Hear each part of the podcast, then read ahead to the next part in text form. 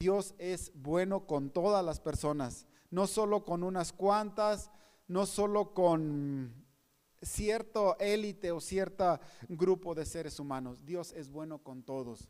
Y nuestra tarea como iglesia es ayudar a que esa verdad todas las personas la puedan descubrir y la puedan experimentar. Por ese motivo existimos y para eso, para eso estamos aquí el día de hoy. Quiero comenzar leyendo, me gustaría que juntos meditáramos en, esta, en estos pasajes de la palabra de Dios. Se encuentran en la segunda carta de Pedro, capítulo 1, verso 3. Voy a estarte leyendo unos versos eh, en salteaditos. Entonces, yo te invito a que podamos leer junto la palabra de Dios, pues la palabra de Dios tiene poder y tiene también eficacia, pues en todo tiempo es eficaz. Dice de la siguiente manera la palabra de Dios. Eh, verso 3, mediante su divino poder, Dios nos ha dado todo lo que necesitamos para llevar una vida de rectitud. Todo esto lo recibimos al llegar a conocer a aquel que nos llamó por medio de su maravillosa gloria y excelencia. Y debido a su gloria y excelencia, nos ha dado grandes y preciosas promesas. Estas promesas hacen posible que ustedes participen de la naturaleza divina y escapen de la corrupción del mundo causada por deseos humanos.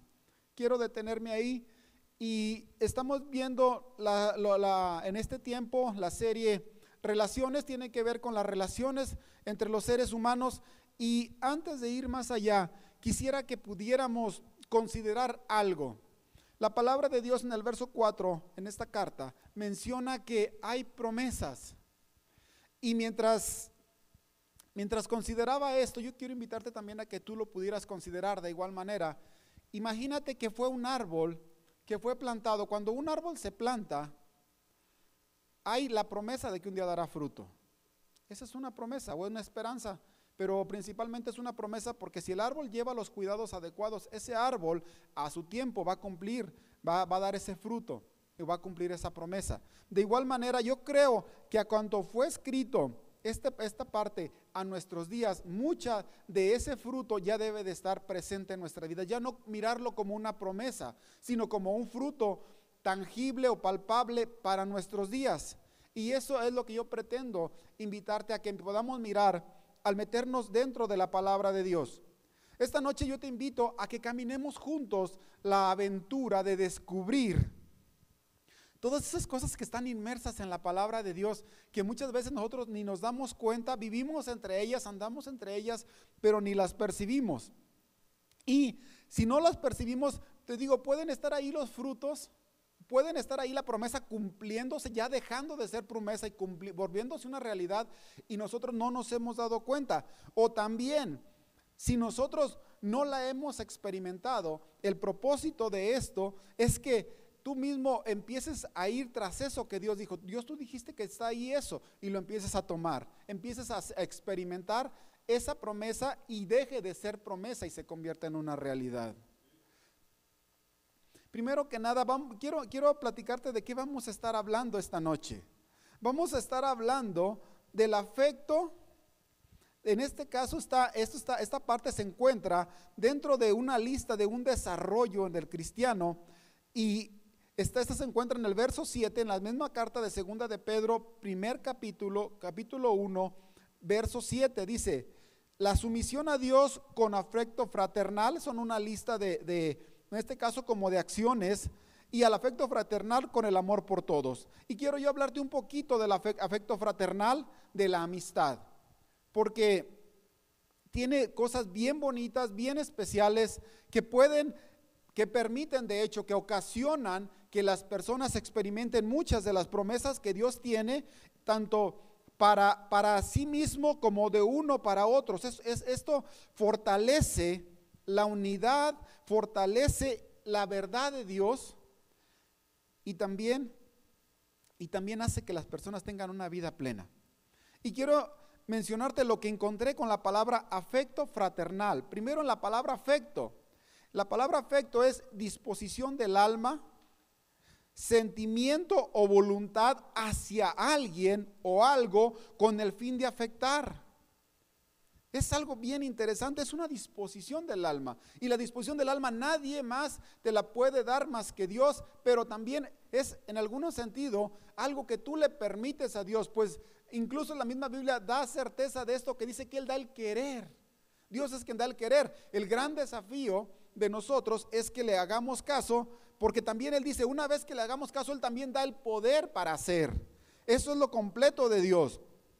Entonces, ahora, afecto es disposición a o voluntad. También ahí la palabra voluntad habla de algo que el ser humano tiene voluntad y qué hermoso es cuando la persona tiene voluntad hacia alguien o hacia algo, porque hacia, si la, persona que ama el campo tiene voluntad hacia el campo y, usa mucha de su voluntad en ese campo. La persona que tiene voluntad hacia un ser humano invierte mucho de su tiempo hacia un ser humano.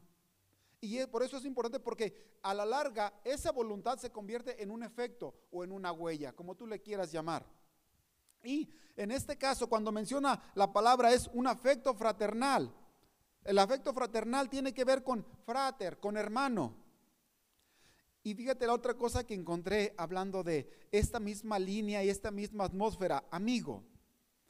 La, raíz, una de las descripciones o definiciones de amigo es el que guarda el alma, el que cuida el alma. Y también otra definición griega, según dice, que es sin yo o sin ego. Pero qué hermoso es descubrir que cuando eres amigo no solo guardas el alma de tu amigo, sino que guardas tu propia alma. Tu alma de alguna manera se mantiene sana cuando eres una persona que es amigo. Y quiero invitarte a que esta noche tú puedas que esta noche puedas explorar la capacidad que Dios puso en ti, que puso en mí para afectar vidas de una forma positiva. Aún en el pasado ya personas han afectado nuestras vidas. Ya en el pasado personas ya han dejado huellas en, nuestra vida hablando de una forma positiva. Cada vez quiero, quiero citar el primer modelo que es el Señor Jesucristo, pero quiero hacerte una pequeñísima aclaración y voy a decir incluso una, una palabra así como como de desconfianza, si la quieres ver con desconfianza, pero no en, la televisión la, usan mucho, le dicen una advertencia. Dice, no practique esto sin la compañía de un adulto. Es interesante, es interesante esto, ¿por qué? Porque todo lo que viene de la palabra de Dios no lo pretendas llevar a cabo sin Dios. Nada hagas sin Jesús, porque Jesús es el modelo perfecto. Y Incluso la misma Biblia habla de Jesús que Él es el autor y Él es el consumador. Si Él es el que te mueve, si Él es el que te impulsa, todas las cosas que yo te voy a estar hablando este, día, lo bien, van a estar protegidas, vas a estar protegido. Porque incluso el amar a alguien, el servir a alguien, el dar tu vida por alguien, tiene una, una, una, como una, una consecuencia. Jesús por amarnos le costó su propia vida. Hay personas que te van a defraudar si tú empiezas a amar, pero si tú ya estás consciente de que dices, no me importa porque mi voluntad es amar, mi disposición es amar y a cuidar el alma de alguien más. Y al porque yo sé que al estar cuidando el alma de alguien más estoy cuidando la mía. Créeme que le vas a poder dar con toda confianza. No te vas a detener, pero eso sí, que Jesús sea tu motor, que Jesús sea tu, tu motivo. Quiero comenzar con una parte que es muy común, esto se encuentra en Proverbios 17, 17, que al venir este mundo, al vivir, si vives en este planeta Tierra, en este planeta Tierra hay leyes inevitables para empezar y complejas que enfrentamos todos los seres humanos que vivimos en este mundo. Y en este mundo habrá circunstancias que nos, habrá momentos o circunstancias que nos harán requerir la ayuda extra, la ayuda externa. Dice, dice Proverbios 17, 17, dice, en todo tiempo ama al amigo y es como un hermano en tiempo de angustias o en tiempo de necesidad o en tiempo de calamidad, dice algunas otras versiones. Por eso, el vivir en este planeta, si tú quisiste, si tú, te, tú tuviste la fantasía de que por venir en este planeta Tierra, eh, eh, vas a vivir en una, en una no me acuerdo qué, palabra es, pero hablan de, pura abundancia y pura comodidad y puro, y puro placer. pues créeme que hay leyes de alguna manera y circunstancias que son inevitables y que te van a afectar y que nos van a afectar. Por eso se requiere la ayuda de un amigo, se requiere la compañía de un amigo, se requiere la enseñanza de un amigo. Por eso es muy importante que, empecemos a considerar la necesidad de un amigo. Eclesiastés 4.10 es el contraste. Dice, ay del solo, cuando cayere, no habrá segundo que lo levante. O, en, esa misma, en esa misma línea dice, cuando enfrente algo, dice, dos le hacen más frente a una adversidad, a un enemigo, a aquella cosa que enfrentan. Pero hay del solo, hay del solo cuando enfrenta circunstancias y son inevitables, son parte de este mundo. Hay otra parte muy hermosa dentro de, este, este contexto de circunstancias en las cuales vivimos todos los seres humanos, todos los que vivimos en este planeta, estamos expuestos a esa realidad, a esa realidad de leyes o de circunstancias incluso muy complicadas. Por eso te quiero dar otra herramienta también bien poderosa, bien preciosa que Dios ha puesto a nuestro alcance, y es la sabiduría. La sabiduría es una aliada poderosa que Dios pone a nuestro alcance para ayudarnos. Proverbios 4, 7 dice de la siguiente manera, sobre adquirir cosas adquiere sabiduría. ¿Por qué? Porque la sabiduría se aprende. Muchas personas se han, han, tomado el concepto de que cuando Salomón le pidió a Dios sabiduría, eh, él nomás cerró sus ojos o hizo una oración y al momento ya sabía todas las cosas. Pero la misma Biblia menciona que él investigó que él indagó, dice que, que estudió las plantas, que estudió muchas cosas. Entonces, eso es muy importante que lo tengamos muy presente. La sabiduría se aprende. Y la sabiduría es como cuando vas al mercado. Llevas una bolsa y empiezas a adquirir aquello que tú sabes que te va a hacer falta.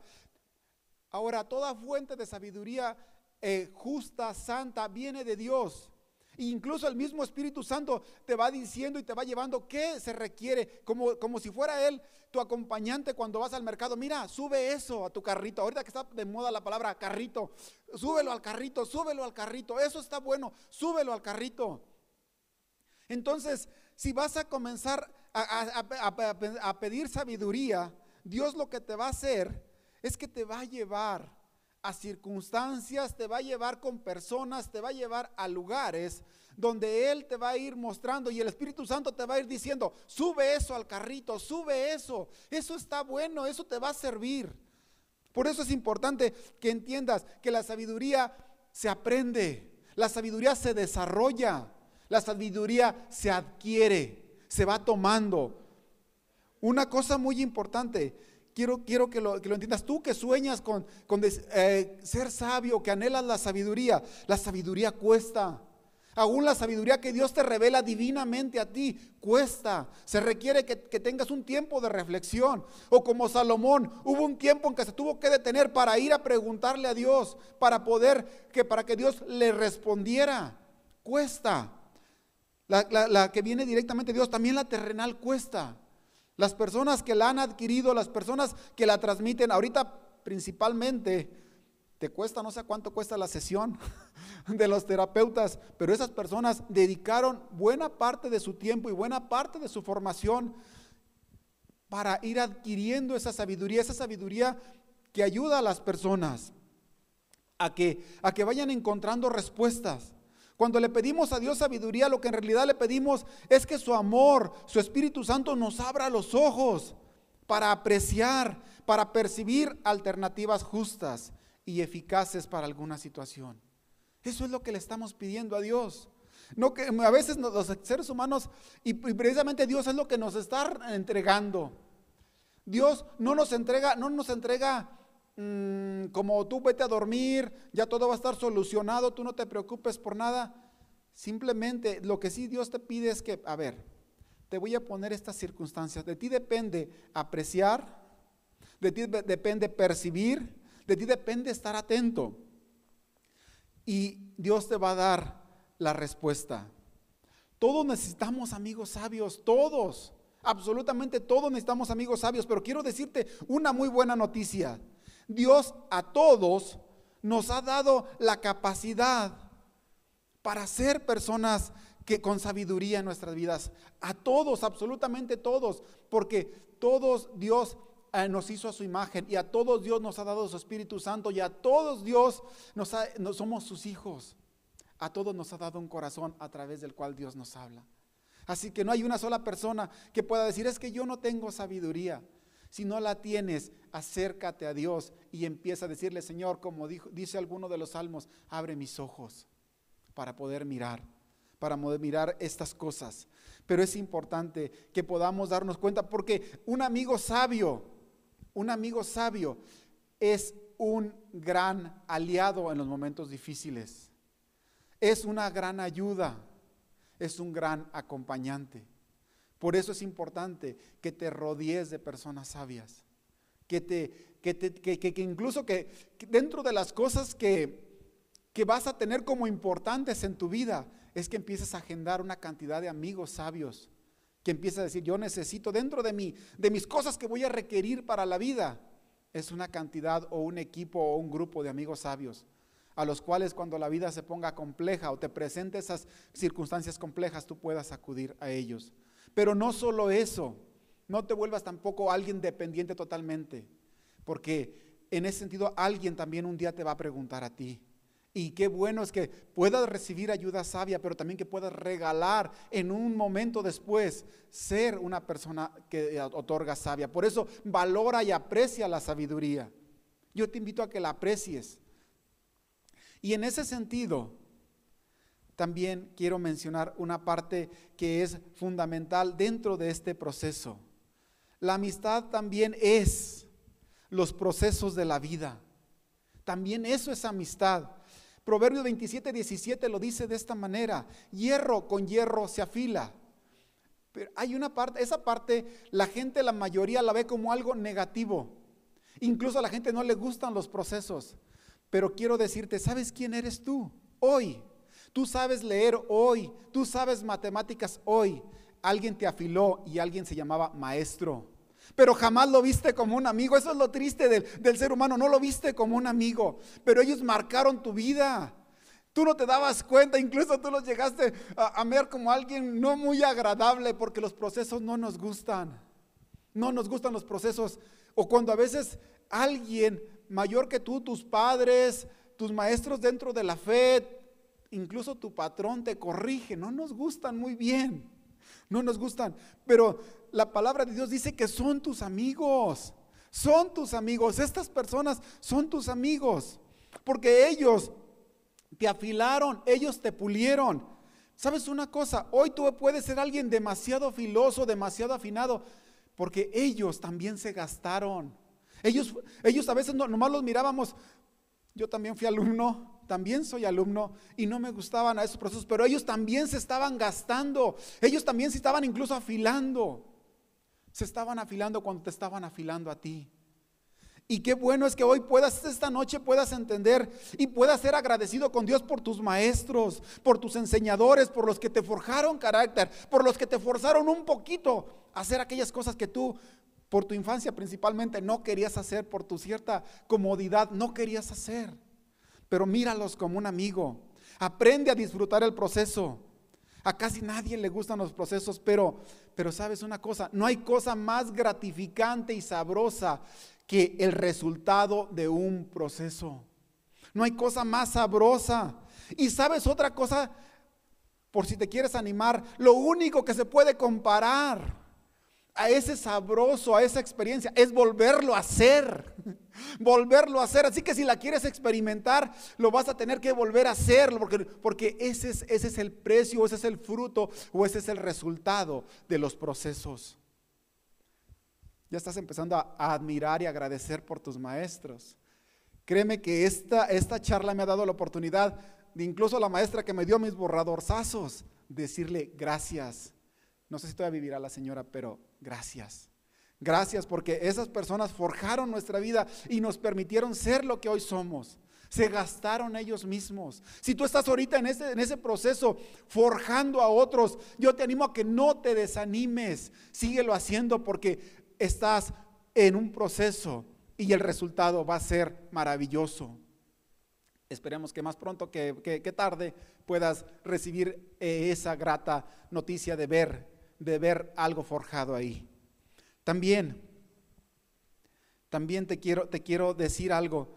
Muchachos, esto es para los muchachos, para los jóvenes. Si hay jóvenes mirándonos, si hay jóvenes escuchándonos, jóvenes, ustedes, esto no solo es para papá Pitufo o para el mago Merlín, esa gente sabia, es para los jóvenes. Los jóvenes también moldean a los papás con su sensibilidad, con su, incluso con su inocencia, moldean a los papás.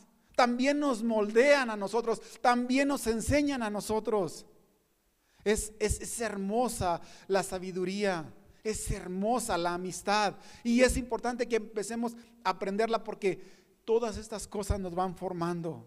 Y como iglesia somos los llamados a, a levantarlas, a alzarlas, a limpiarlas, a desempolvarlas, porque todo esto es oro molido, todo esto son diamantes preciosos que muchas veces nuestra sociedad ha enterrado. Y quiero darte, quiero darte una, una, reflexión que me ayudó a mí bastante. Y dice que hay un cuento, hay una historia de un niño y un abuelo que juegan al ajedrez. Y el niño cansado de porque el abuelo juegan al ajedrez y el abuelo le gana, y luego el, vuelven a jugar y el abuelo le gana, y luego le vuelven a jugar y el abuelo le gana. Y le dice el niño, abuelo, ya no quiero, porque tú siempre me ganas. Y entonces le contesta el abuelo, hijo, si te dejo ganar, no vas a aprender. Si te permito que tú me ganes sin saber, tú no vas a aprender. Y yo quiero que a través de perder aprendas a ganar, para que observes cómo yo le estoy haciendo y tú también aprendas a ganar. En ese sentido, es importante que cada vez que recibamos una, pérdida, al ser humano nos encanta siempre ganar, nos gusta lo fácil, nos gusta lo que no nos cueste. Pero lo maravilloso de esto es que si no nos cuesta trabajo, realmente no aprendemos. Entonces, aún en este proceso, yo te invito, yo te invito a que lo mires, te digo, por el lado aprovechable de las cosas. Ahora quiero darte algunos pequeños pasos que permiten, que permiten que la amistad se desempolve más fácilmente. Todo, en todo el tiempo de la historia ha habido maestros, en todo el tiempo de la historia ha habido personas que nos han forjado, pero creo que estamos en un tiempo en que podemos ser todavía más eficaces, más intencionales y más claros en ese propósito de crear relaciones fuertes, relaciones sanas, relaciones que impacten, que dejen huella. Y quiero comenzar con, una, con, una, con una de las listas. Hay muchísimas más, yo nomás tomé poquitas porque el tiempo es poquito. Pero uno de los primeros pasos para que las personas puedan acercarte a, ti, puedan acercarse a ti es la siguiente. Procura ser amable. Una persona fácil de amar es una persona con la cual puede empezar a conectar y puede ser amigable. Una persona de puertas abiertas. Una persona generosa, pero una persona generosa que da por amor. Lo que sea que regale, tiempo, dinero, palabras, que todo sea movido por amor que esa sea la motivación. En estos días que hay, eh, la generosidad se presenta de muchas formas, pero la mayoría de las personas muchas veces lo hacen solo con un propósito de, conseguir algo mayor. Y como creyentes en Jesús, el único objetivo es despertar en el corazón ese amor que un día Dios sembró en el nuestro. Entonces yo te invito a que todo lo que se haga, se haga de generosidad, sea movido por amor. Otra cosa también muy importante, la compasión o la empatía. La compasión o la empatía también es otra puerta para, para comenzar a, ver acercamiento con las personas, ponernos en, el, en los zapatos del otro, en el lugar del otro. Otro, otro elemento también muy importante que ayuda a una buena amistad, a una buena relación, es que seas auténtico, que seas tú mismo, que seas tú mismo. Porque esto permite que las personas a las que te están acercando, ellos también puedan ser ellos mismos, sin máscaras, sin antifaz, sin hipocresía. Y tú podrás ayudarlos y ellos te podrán ayudar. Esto quizás corres el riesgo de ser vulnerable, pero por amor y por inspirado por el Espíritu de Dios y el Espíritu de Jesús, es necesario que se haga de esa manera. Por último, dentro de la lista que yo puse, el respeto al sentir de otros o la subjetividad, no juzgar, no juzgar. Cada uno sentimos las cosas de diferente manera. Dentro de esta realidad, las personas que no nos juzgan, las personas que nos dan la oportunidad, esas personas son las que van tomando un lugar en nuestros corazones, van tomando un espacio en nuestras vidas o tomamos un espacio en aquellos cuando no juzgamos a las personas, cuando somos nosotros mismos o cuando damos algo por un amor, sin un interés. Quiero concluir con un texto que está en la, eh, que dice de la, de la siguiente manera en la versión Reina Valera, que dice que el hombre que ha de tener amigos ha de mostrarse amigo. Y hubo en estas en esta semana, bueno, en estas en este mes, en el mes de más bien fue en el mes de enero. En el mes de enero me sucedió, me tocó observar, si se fijan en mis charlas siempre menciono circunstancias en las que observo cosas. Y me tocó observar a mi vecina mi, vecina, pues, pues es mi, es, mi familiar, así te, así te lo digo. Y conozco su historia, conozco un poco de su historia, pero hizo algo que la verdad me conmovió y llamó mi atención tan al grado que te lo quiero compartir esta noche. Eh, mi vecina, eh, un día por la tarde, este, estaba haciendo, estaba haciendo unos buñuelos. Eh, es una persona que, que muy trabajadora no es una persona de mucho dinero. Bueno, voy a, regresarme desde el principio para, para que me puedas entender un poquito más. Mi vecina cuando era niña, cuando tenía aproximadamente cuatro años o cinco años, le picó un animal, le picó un alacrán al parecer. Y en poquito tiempo se puso muy mal, en cuestión de minutos, de media hora, cuando mucho, ya estaba demasiado mal siendo una niña muy pequeña.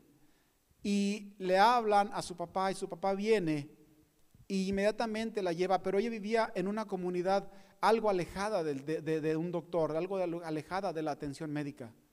Lo interesante o lo maravilloso de esto es que cuando su papá la cargó, la cobijó, la llevaba bajando, aproximadamente había caminado un equivalente a unos 200 metros de su casa, siendo una comunidad, no siendo una ciudad totalmente, siendo una comunidad, dice, dice su papá, de, de pronto apareció una camioneta y, me ofrece el hombre ayuda. Todavía eso es lo más asombroso. Me dijo, ¿necesita ayuda? ¿Ocupa algo? Dijo, sí, mi hija le acaba de picar un animal. Y la lleva inmediatamente al seguro. Y, en, y, en, el seguro le dicen, la trajo muy a tiempo porque la criaturita viene muy, muy mal. Este, esta vivencia y esta experiencia la marcó a mi vecina de tal manera, de tal manera que es una, persona que te digo, me impactó por las cosas que hace y, en, este, en estos días me llamó la atención eso que te mencioné al principio, que estaba haciendo unos buñuelos. Y le, y le pregunto, ¿qué vas a hacer? Ah, voy a ir a llevar unos buñuelos. Tú sabes que ahorita en estos días hay mucha, hay mucha muerte de personas, están muriendo muchas personas. Y lo que ella, ella, me, ella me dice, fíjate que escuché a esta familia que, se, que perdieron ese ser querido, dice, escuché, yo, yo primero que nada tuve el sentir, Dice, tuve el sentir de ayudar, de hacer algo por ellos. Y escuché, Dios, Dios me puso la oportunidad, de ella, yo, yo, yo le pongo de mi cosecha diciendo que Dios le puso la oportunidad, pero ella dice, yo tenía el sentir de hacer algo por esta familia que estaba en luto, por esta familia que estaba en tristeza. Y dice, y escuché que estaban buscando tamales para, para, para lo que hacen ya, ya después, de, después de que a la persona, el novenario que le llaman. Y dice, yo no tenía dinero, yo no tenía dinero, pero recordé que en mi casa tenía harina, tenía piloncillo, tenía esas cosas que se requieren para hacer los buñuelos. Y lo que más me impactó, lo que más me impactó fue la cantidad de tiempo que invirtió. Desde las 3 de la tarde aproximadamente comenzó y a las 7 de la noche los entregó. El asunto fue que cuando yo pasé a las 8 las personas estaban disfrutando. Y a mí me impactó tanto. Dijo, es que yo tenía esa voluntad y yo se los regalé. Aquellas personas que estaban en luto, que estaban en tristeza, dice, vieras con qué, con qué alegría lo recibieron. Me dijeron, realmente, en un momento amargo, en un momento triste, alguien que lleve un poco de, dulzura, de alegría, de esperanza, es un gran aliciente. Entonces, si tú quieres mostrarte amigo, pues digo, si quieres ser una persona de amigos, es necesario mostrarte amigo. Los amigos son los frutos o los resultados de la forma en que tú afectaste la vida de alguien. La cantidad de amigos que tengas es, el efecto que tú causaste sobre las personas. Si no tienes ni un amigo, hoy puedes comenzar a afectar porque Dios está contigo. Si tienes muchos, yo te invito a que sigas afectando, afectando, influyendo, marcando, porque es hermoso y para eso nos trajo Dios, el, para dejar huellas positivas, huellas de bien en la vida de las personas. Puede ser un amigo, puede ser un amigo nada más de relación o puede ser un amigo del corazón. De ti depende, de la cantidad de tu voluntad que le pongas, va a depender la clase de amigo que vas a ser. Así que yo te invito a que puedas considerar estas cosas. Quiero cerrar esta charla diciéndote esto. Cuando ayudas a alguien a triunfar, tú también triunfas. Así que quiero dejarte esto. Cuando tú ayudas a otros a triunfar, tú también triunfas. Qué hermoso es que hoy podemos decirnos que somos gente triunfadora, porque Jesús nos está ayudando a triunfar. Así que quiero invitarte a que oremos, a que le demos gracias porque Él ha puesto en nosotros la capacidad de cuidar el alma de alguien y cuidar la nuestra. Nos ha puesto la capacidad de ser guiados por su Espíritu Santo para sabiduría. Incluso ha abierto nuestros ojos para que podamos apreciar tantas personas que han dejado huella en nuestras vidas y que gracias a ellos hoy somos lo que somos. Vamos a darle gracias a Dios.